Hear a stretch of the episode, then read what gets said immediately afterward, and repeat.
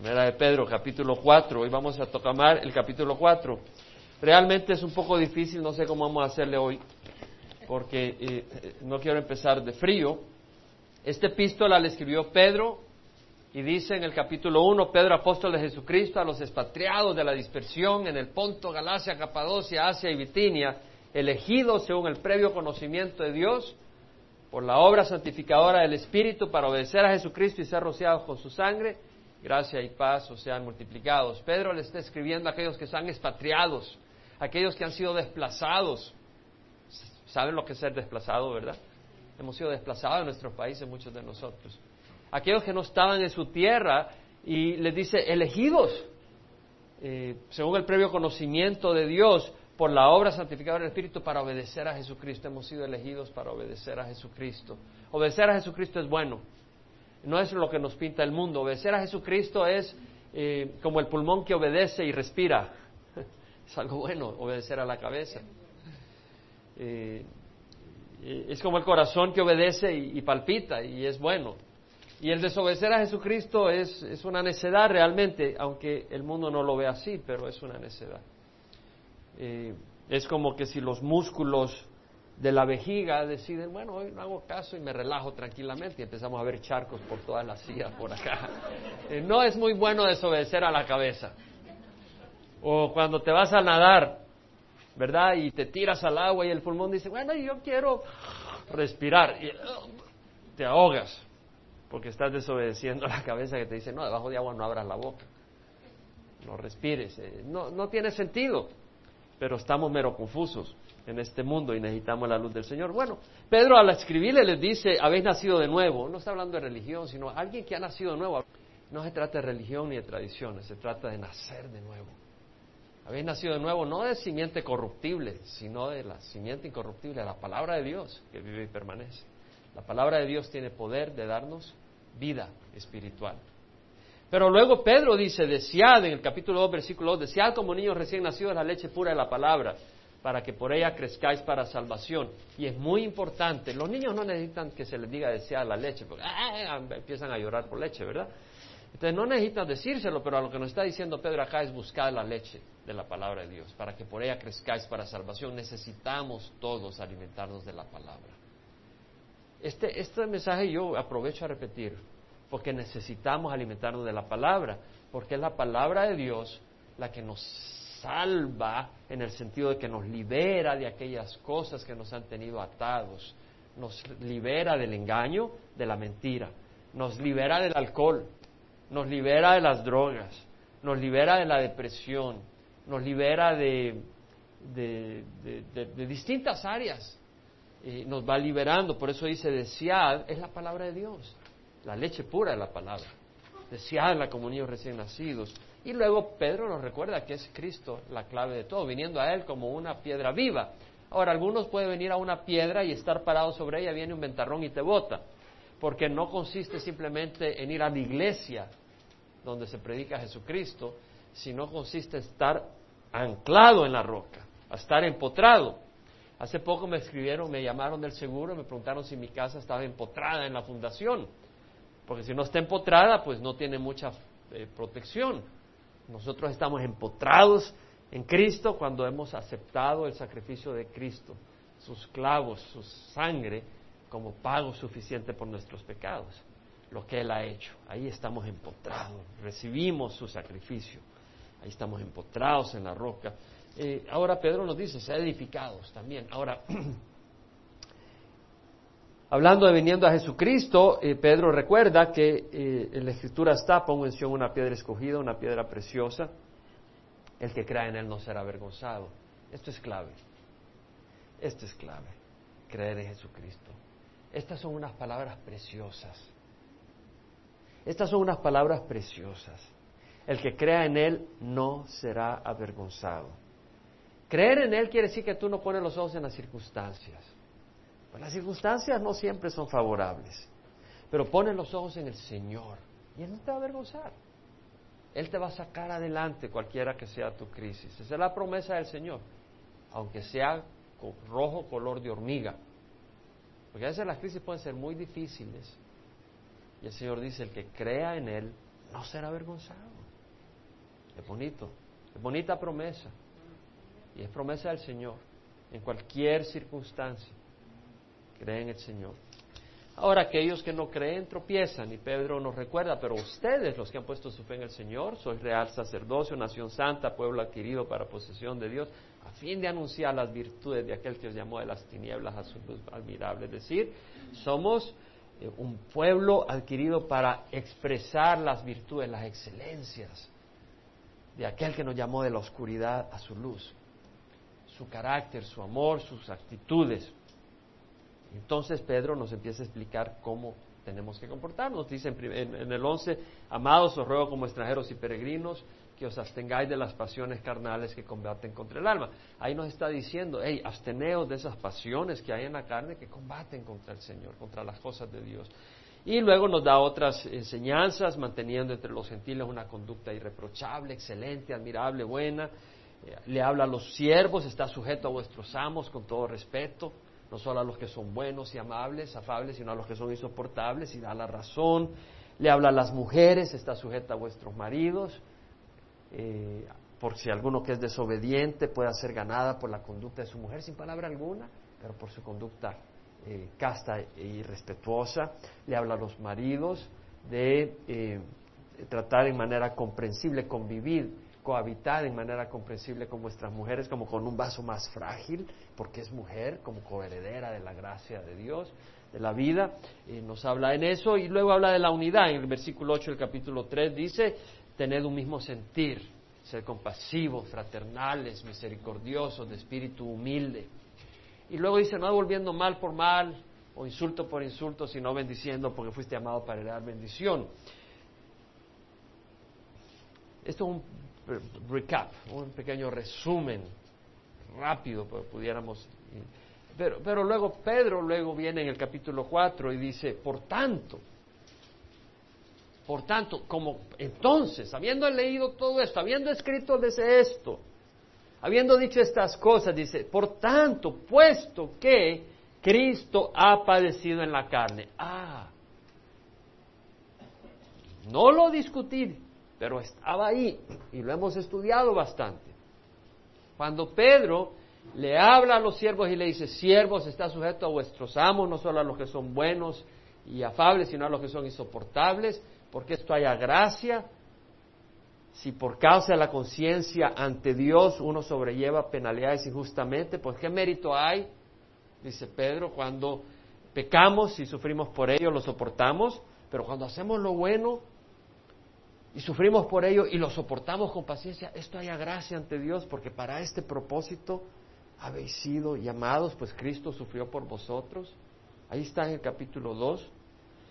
Dejándoos ejemplo, versículo 21, para que sigáis sus pisadas, el cual no cometió pecado, ni engaño alguno se halló en su boca. Y cuando le ultrajaban, no respondía ultrajando, y cuando padecía, no amenazaba, sino que se encomendaba a aquel que juzga con justicia. Y luego dice, y el mismo llevó nuestros pecados en su cuerpo. Jesús llevó nuestros pecados en su cuerpo sobre la cruz a fin de que muramos al pecado. Es decir, al morir Jesús en la cruz, nuestros pecados estaban siendo depositados sobre él, porque él murió por nuestros pecados.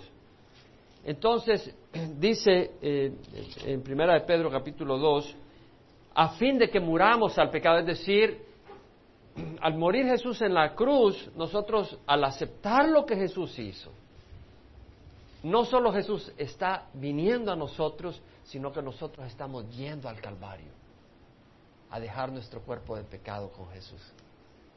¡Wow! Increíble, ¿no? Es decir, no solo Jesús está viniendo a nosotros, sino que nosotros estamos yendo a ese Calvario y diciendo, Señor, aquí te dejo esta vieja naturaleza. Es lo que está diciendo. A fin de que muramos al pecado y vivamos a la justicia, así como Cristo resucitó. Pues por su heridas fuiste sanado. Pues vosotros andabas descarriados como ovejas, pero ahora habéis vuelto al pastor y guardián de vuestras almas. Entonces ahí Pedro habla de la muerte de Jesús. Y luego lo habla cuando dice en el capítulo 3, no devolviendo mal por mal o insulto por insulto, sino bendiciendo porque fuiste llamado para heredar bendición con el propósito. En el anterior dice, fuiste llamado con este propósito, hacer lo bueno, sufrir por ello y aguantarlo pacientemente. Y acá en el capítulo 3 nos lo dice porque fuiste llamado con el propósito de dar bendición. ¿Por qué? Porque cuando sufrimos por hacer el bien, el Señor Jesús dijo, bienaventurados los que han sido perseguidos por causa de la justicia, porque Dios es el reino de los cielos. Bienaventurados cuando nos insulten, persigan y digan todo tipo de cosas de mal contra ustedes falsamente por causa de mí. Regocijaos y alegraos, porque grande es vuestra recompensa en los cielos. Entonces, hay motivo de bendición. Entonces, no devolvamos mal por mal, ni insulto por insulto, sino bendigamos porque Dios nos está llamando al sufrir, si lo hacemos en la manera agradable a Dios, a recibir bendiciones eternas. ¿Se acuerdan que estudiamos esto? Ahora, Pedro dice, ahora, si sufrís por causa de la justicia, dichosos es el versículo 14. Y no os amedrentéis por temor a ellos ni os turbéis, sino santificad a Cristo como Señor en vuestros corazones. Es decir, no tires golpe contra golpe. Refrénase, refrena, refrena vuestra lengua y vuestros labios de hablar engaño. Apártese del mal y haga el bien, busque la paz y sígala, dice Pedro. Porque los ojos del Señor están sobre los justos y sus oídos atentos a sus oraciones, pero su rostro contra los que hacen el mal. Entonces tenemos que tener una actitud noble que no es natural en nosotros y cuando nos dan un golpe, no dar un golpe. Lo que nos dice Pedro, lo que nos dice el Señor. Ahora, luego dice, versículo 17, pues es mejor padecer por hacer el bien si es la voluntad de Dios que por hacer el mal, porque también Cristo murió por los pecados. Vuelve a hablar de la muerte de Cristo. Una vez por todos. El justo por los injustos para llevarnos a Dios. Entonces vemos que Pedro ha hablado de la muerte de Cristo dos veces y ha hablado del sufrimiento de Cristo y ha hablado de que nosotros hemos sido llamados a sufrir, que a mí no me llama la atención eso, pero realmente es necesario entenderlo. No le llama atención a mi carne, pero cuando eh, nos movemos al plano espiritual y oímos la voz de Dios, entendemos el plan de Dios. Entonces dice, puesto que Cristo ha padecido en la carne, armaos también vosotros con el mismo propósito. Aquí, aquí usa la palabra militar, Pedro. La palabra armaos acá es una palabra que quiere decir poned vuestras armas, poned vuestra eh, coraza, vuestro equipo militar, es lo que está diciendo. Es decir, puesto que Cristo ha padecido en la carne, armados con el mismo propósito. Es decir, la arma que nos dice Pedro que debemos de tomar es tener una mente dispuesta a morir en la carne, no físicamente. Pero dice Pedro, tienes que armarte con ese propósito, si no vas a fracasar. Por eso necesitamos venir a la iglesia. Porque el mundo no te dice muere a la carne. El mundo no te va a decir eso. El mundo te dice celebra inmoralidad, drogas, alcohol, esto, el otro robo, todo lo que sea fácil, fornicación, adulterio, todo lo que quieras, vanidades. Pero el Señor dice, no, tienes que morir a esas cosas, porque son una distorsión de la plenitud que yo tengo en mente. Son una distorsión y el Señor sabe. El Señor no nos creó para destruirnos. Él nos creó porque creó algo precioso, con una perfección, y vino Satanás y lo distorsionó. Y ahora estamos sufriendo las consecuencias. dice el Señor, hey, yo quiero que regreses a la plenitud que yo quiero darte. Pero esa plenitud no se consigue en esta manera, como el mundo la busca, porque es una distorsión, es una distorsión. Entonces dice, Pedro, tenemos que armarnos con la idea de que tenemos que dejar nuestra carne, nuestra naturaleza pecadora, esos deseos en la cruz. Pues quien ha padecido en la carne ha terminado con el pecado. Pues si cuando tú mueres ya no puedes pecar, ¿no? Eso es lo que está queriendo decir. Entonces nosotros, de alguna manera, al identificarnos con Cristo, estamos entregando nuestra naturaleza en la cruz. De hecho, en Romanos 6, versículo 2, Romanos capítulo 6, versículo 2, dice, de ningún, nosotros que hemos muerto al pecado, ¿cómo viviremos aún en él? Es decir, hemos muerto, hemos decidido morir al pecado. Necesitamos la comunión de hermanos necesitamos la oración, necesitamos la palabra, necesitamos la coinonía. No te alejes. ¿No sabes que los que hemos sido bautizados en Cristo Jesús hemos sido bautizados en su muerte? O sea, cuando hemos sido bautizados y te, meten, no cuando te dicen, pringuita ahí que ni sabes lo que te están haciendo. Cuando te meten debajo de agua, la idea es que te estás enterrando. Están enterrando así como hicieron Jesús. Cuando te levantas es que vas a resucitar un día, si has puesto la fe en Jesús. Pero también quiere decir de que estás entregando tu cuerpo de muerte, de pecado en la cruz. Y que un día, o sea, que de hecho al levantarte tú vas a caminar una nueva vida por el poder del Espíritu. Eso es lo que quiere decir, ese es el significado del bautismo. Entonces dice, los que hemos sido sepultados con Él por medio del bautismo, por la muerte, o sea, por tanto hemos sido sepultados con Él por medio del bautismo para muerte, a fin de que como Cristo resucitó entre los muertos por la gloria del Padre, así nosotros andemos en novedad de vida. Eso es lo que quiere decir. Entonces hemos decidido morir. En Gálatas eh, Pablo dice, con Cristo he sido crucificado. Ya no soy yo el que vive. Ahora, esto no es fácil.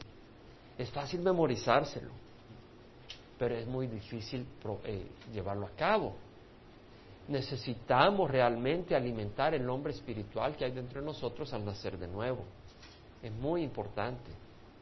Entonces Pablo dice, con Cristo he sido crucificado, ya no soy yo el que vive, más Cristo vive en mí. Si Él no es el que vive, ¿dónde está Pablo? En la cruz, crucificado con Jesús. No que, que Pablo murió por nosotros, pero que Pablo entregó su cuerpo de pecado ahí con Jesús, quien murió por nuestros pecados. Entonces en Juan 12 el Señor Jesucristo dice, ha llegado la hora para que el Hijo del Hombre sea glorificado. Si el grano de trigo no cae en la tierra, queda él solo. Pero si cae en la tierra y muere, produce mucho fruto. Entonces el Señor Jesús dijo, ha llegado la hora para que el Hijo del Hombre sea glorificado. Tal vez ha llegado la hora para que nosotros seamos glorificados, en un buen sentido. Es decir, que muramos y mostremos un carácter glorioso que el mundo no puede mostrar. ¿Cierto? Ha llegado la hora para que el Hijo del Hombre sea glorificado. Si el grano de trigo no la tierra y muere, queda él solo, pero si muere da mucho fruto. Ahora, si amas vuestra vida, la perderás. Esa es sabiduría de Dios. Ese no es invento mío. Entonces, si tú dices, bueno, yo voy a caminar así como me da la gana, eh, invertir mi dinero como quiero, mi tiempo como quiero, ok, está bien, es tu decisión. Pero dice el Señor que el que ama su vida la perderá. No lo digo yo. Entonces tú ya sabes que con la palabra de Dios nadie va a ganar. Él sabe. Entonces tú pásala suave, pásala suave, porque después viene el castigo y el juicio por ser rebelde a la vida. Y Dios es vida, Jesús es vida. El Señor lo dice. Ahora, el que pierde su vida, el que aborrece su vida en este mundo, la conservará para vida eterna. Entonces el Señor dice, hey, si tú, tú dices, bueno, tengo que decidir, yo sé que tengo una naturaleza que tiene impulsos distorsionados. No todos, pero hay distorsión.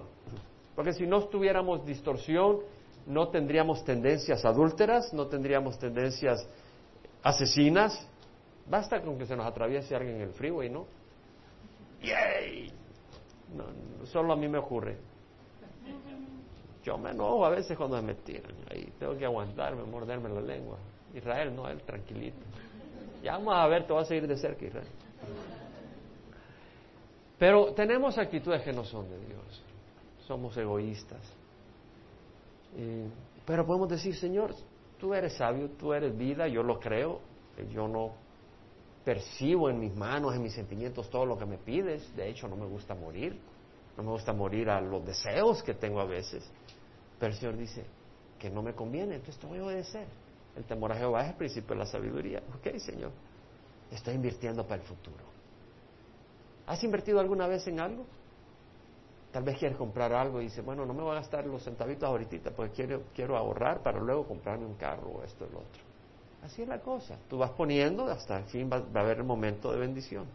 Así estamos invirtiendo para el día que venga el Señor.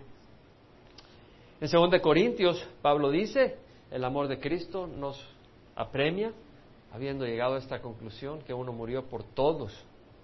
Por consiguiente, todos morimos y por todos murió para que los que vivan ya no vivan para sí, sino para aquel que murió y resucitó por ellos. Entonces, vamos a vivir para el Señor. Entonces, Pedro nos está diciendo acá, Puesto que Cristo ha padecido en la carne, armaos con el mismo propósito. Ahí está la arma. En la mente, decidir, voy a sacrificar mi, mi naturaleza.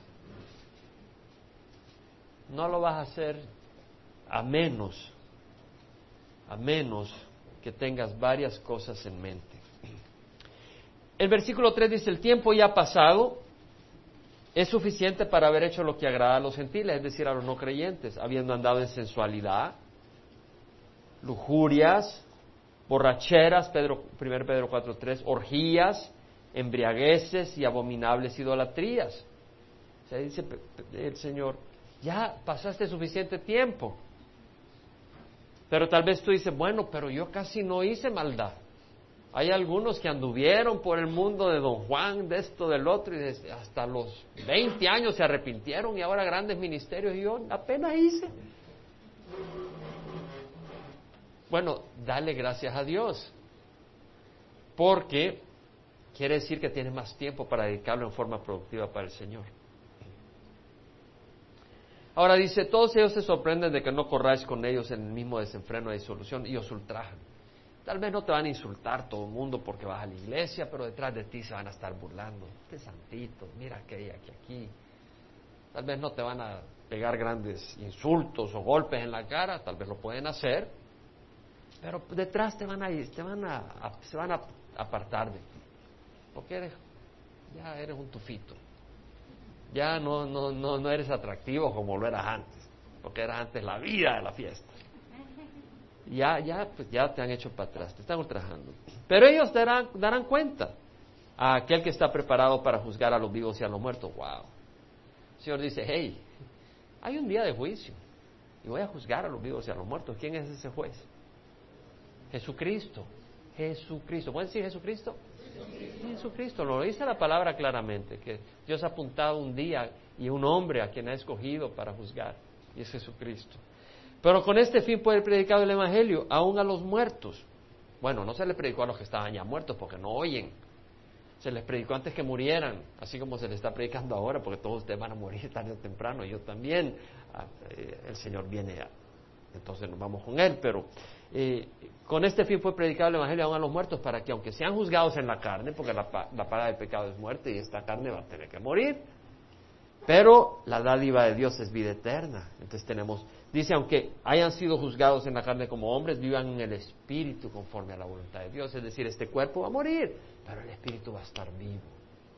Va a ir a la presencia de Dios, no como un viento ahí, como un espanto, sino nuestro ser está ocupando esta tienda pero nuestra persona está ocupando esta carapacho, carcasa o lo que llames. Carcasa ya cuando murió uno. Todavía no, carapacho, como la tortuga. Entonces, eh, el asunto es de que nuestro espíritu vive y va a vivir con el Señor. Y luego nos va a dar un cuerpo bien arrecho, ya con un poquito más de pelo y otras ventajas.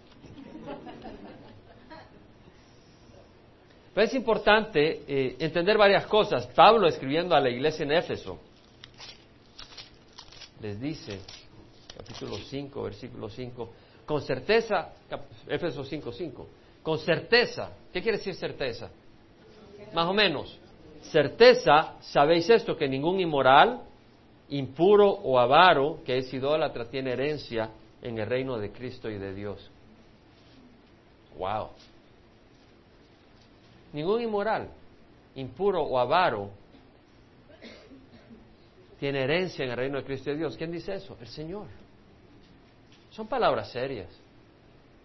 Hay que reflexionar que no nos conviene alimentar la carne. Y hay que reflexionar que el fruto de caminar en la carne es terrible. Hay que reflexionar. No seamos imprudentes. Que nadie os engañe. Bueno, en versículo 8 dice, antes eras tinieblas, pero ahora sois luz en el Señor, andad como hijos de luz. El fruto de la luz consiste en toda bondad, justicia y verdad, examinando qué es lo que agrada al Señor.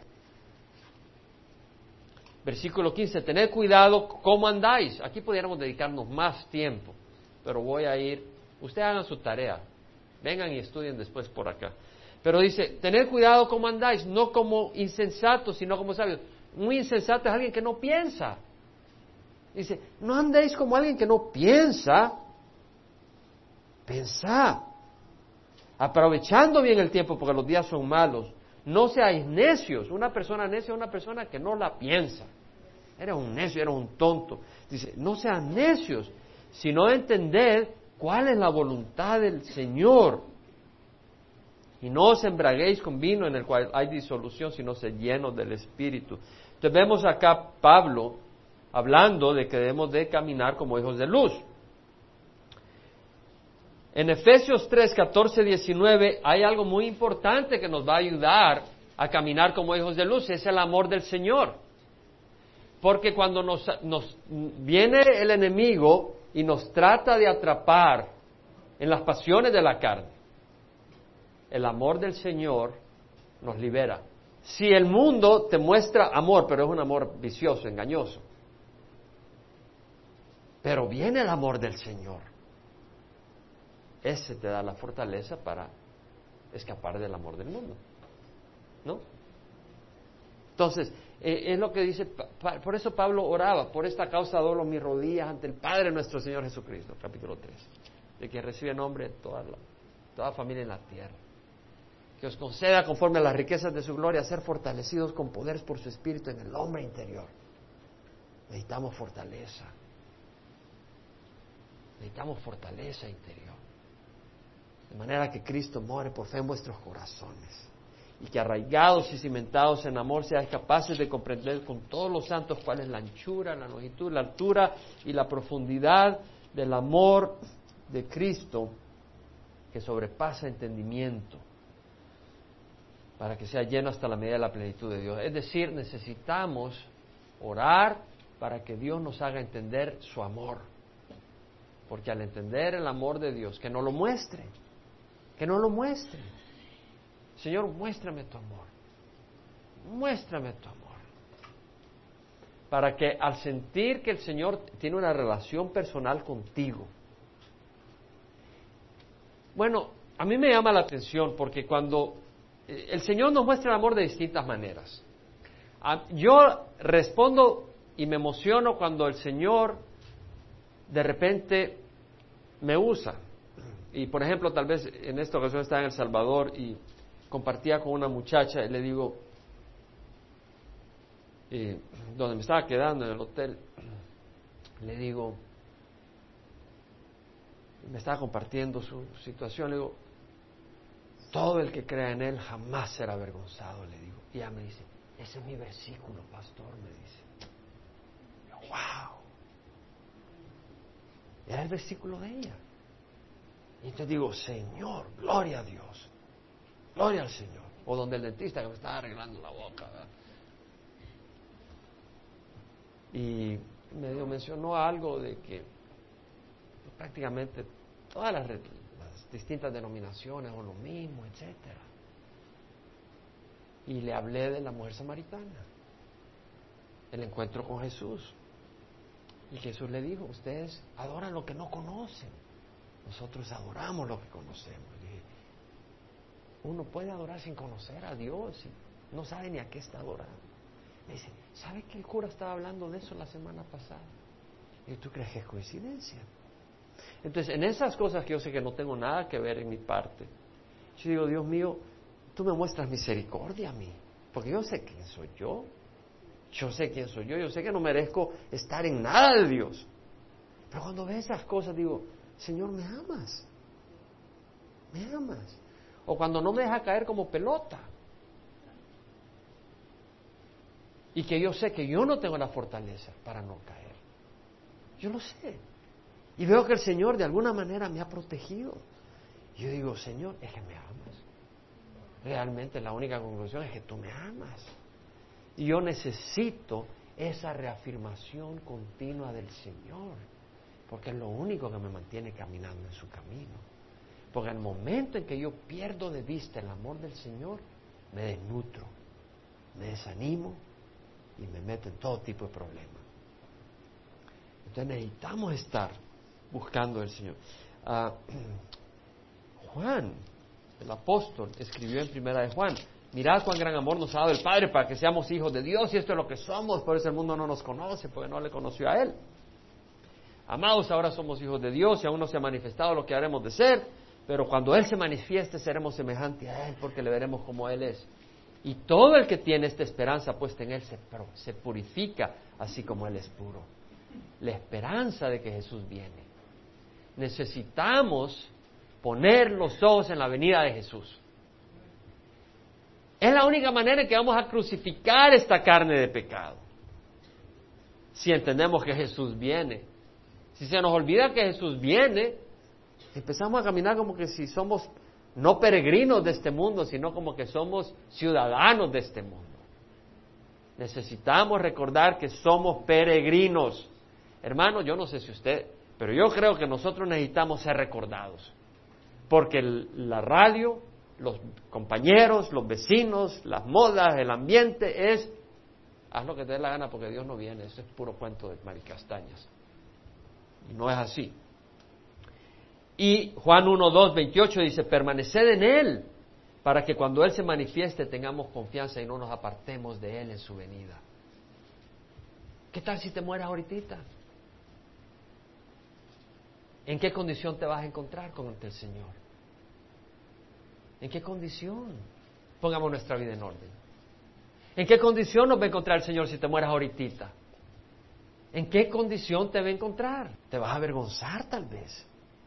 No necesitas. Ponlo en orden ahorita. Ya. No esperes al final del servicio porque te puede parar el corazón ahorita. Mejor arréglalo ya. Tú no, tienes seguro los próximos tres minutos. Porque yo no controlo tu, corazón ni tú. Solo es Dios. Y en Tito, Pablo dice, antes de Filemón, dice la gracia, capítulo 2, versículo 11.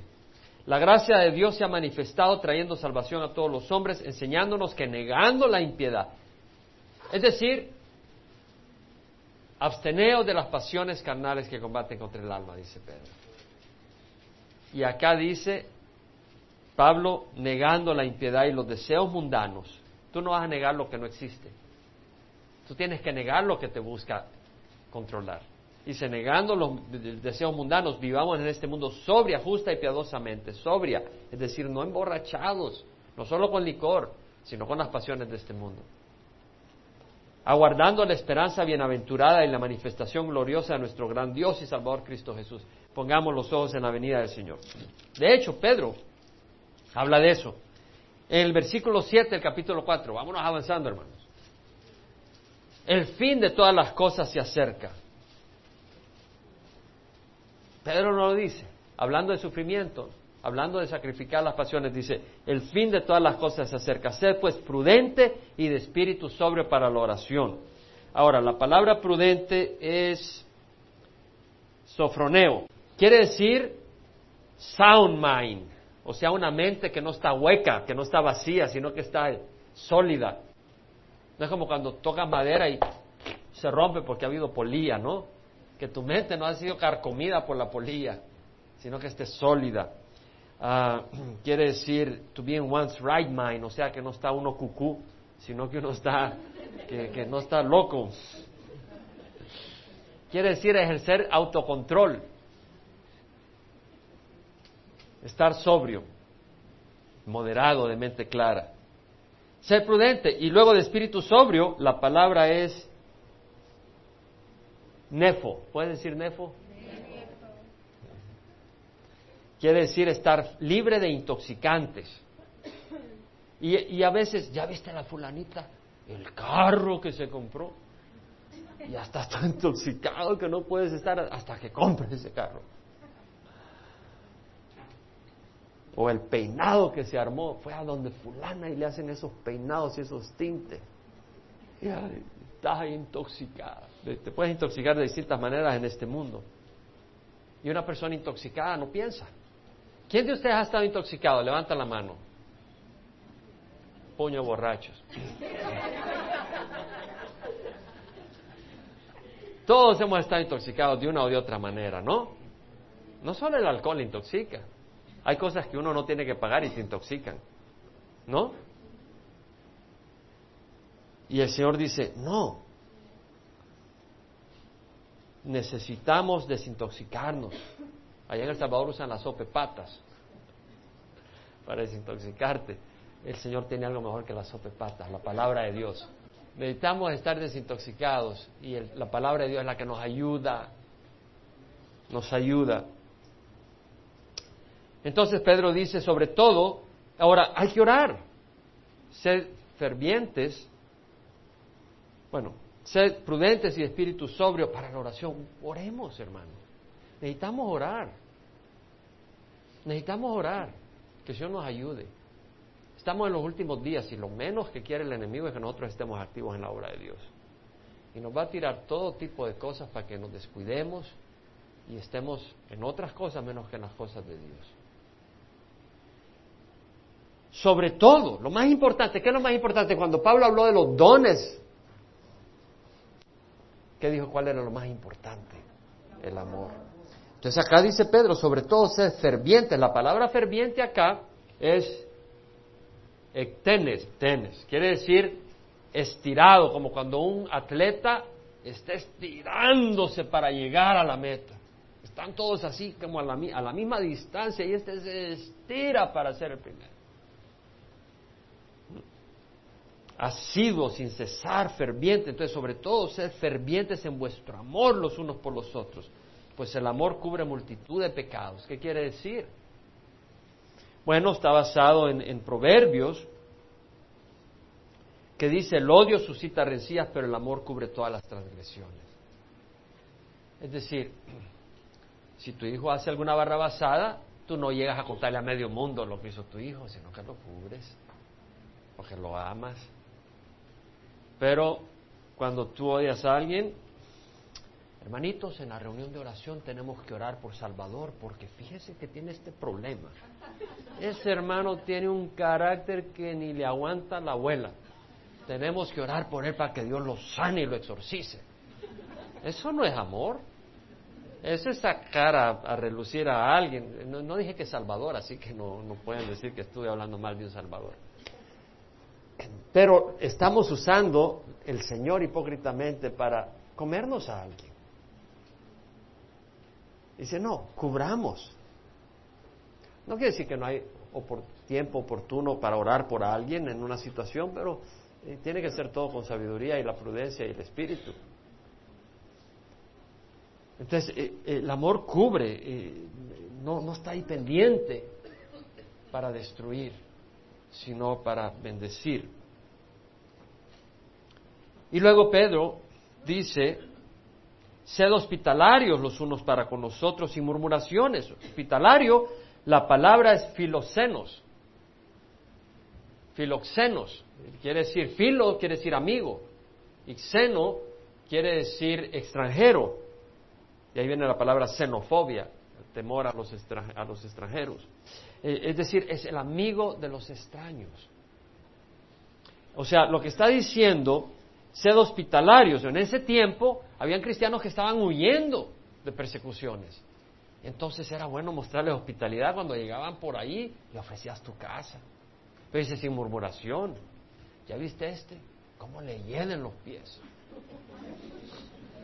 Ya viste las uñas, ni se las corta las uñas del pie.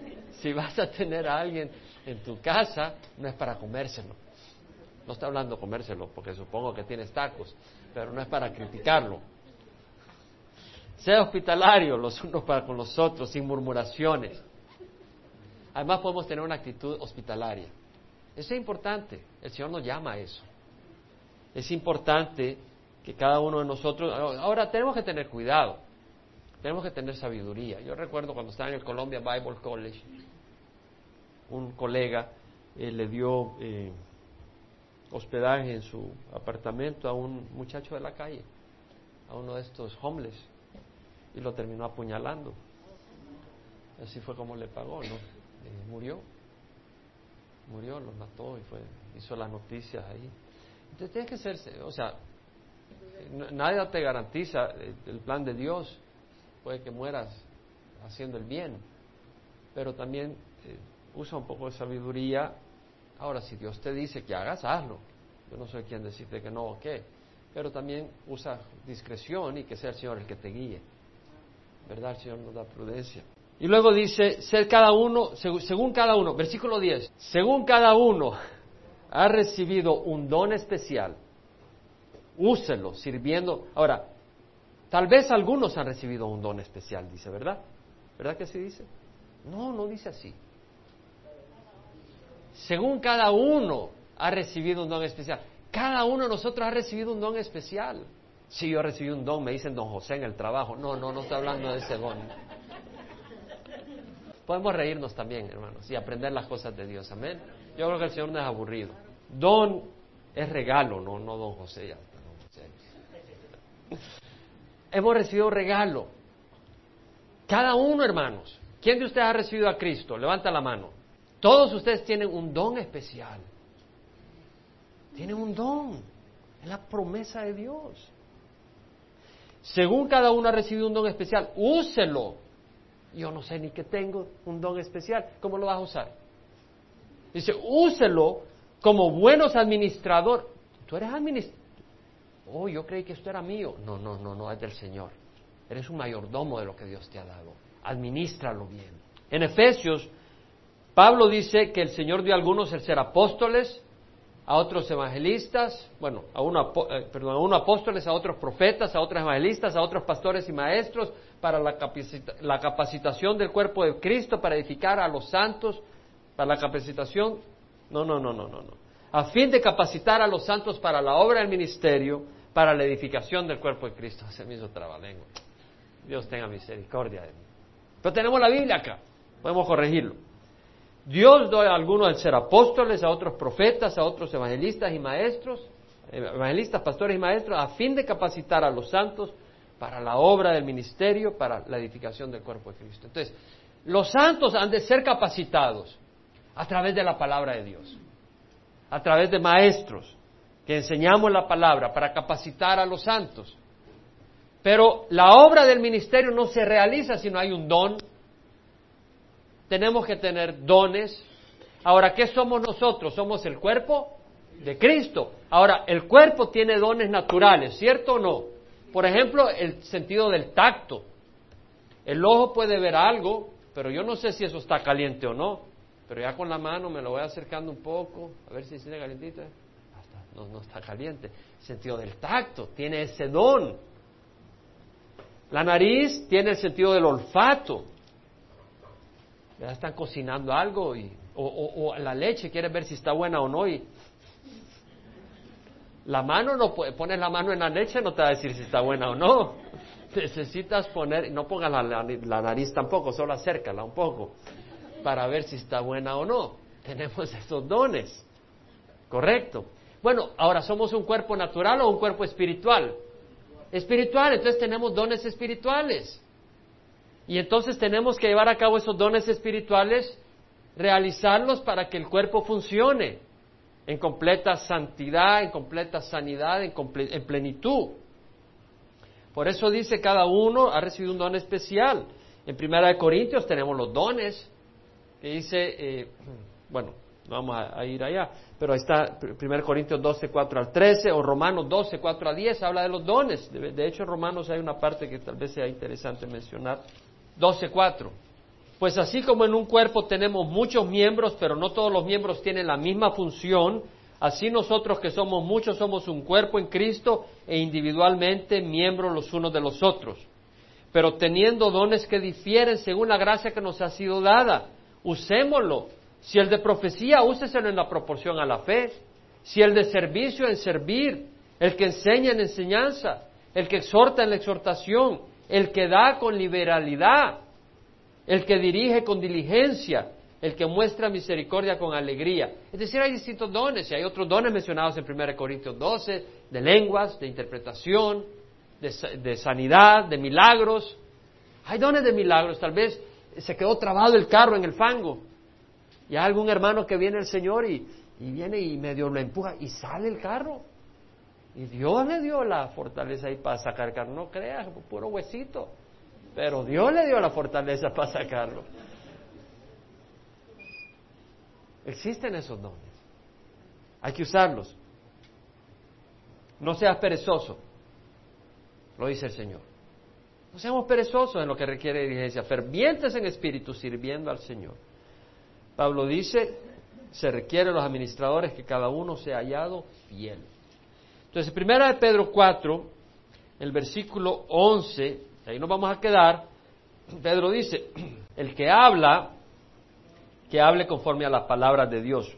En otra traducción, que habla como que si está hablando las,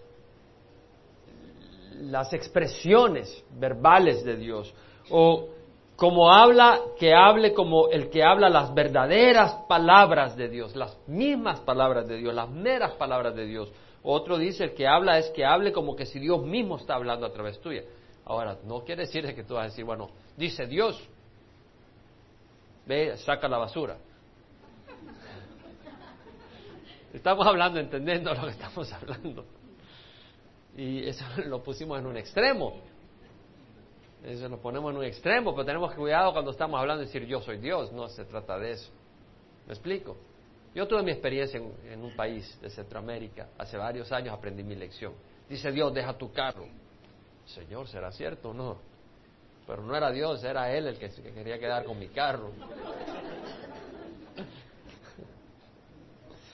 Entonces, el que habla, que hable conforme a las palabras de Dios, pero entonces que busque estar en comunión con Dios para poder hablar las palabras de Dios. Amén. Y que use la palabra de Dios, porque si no habla la palabra de Dios, ¿de qué va a hablar? Eso es lo que hacemos nosotros en Calvary Chapel. Exponemos la palabra del Señor. No quiere decir que estamos todos aturrados, ¿no? Pero es la palabra de Dios la que se expone, porque eso es lo que nos alimenta. Y el que sirve, o sea, aquí está hablando del, del que habla, exhorta, pero y ahora el que sirve de distintas maneras que lo haga por la fortaleza que Dios da. Dios te va a dar fortaleza, hazlo con esa fortaleza. Para que en todo Dios sea glorificado mediante Jesucristo, a quien pertenece la gloria y el dominio. O sea, Pedro está hablando para que en todo Dios sea glorificado, pero dice, mediante Jesucristo. O sea, ¿quién es la cabeza de la iglesia?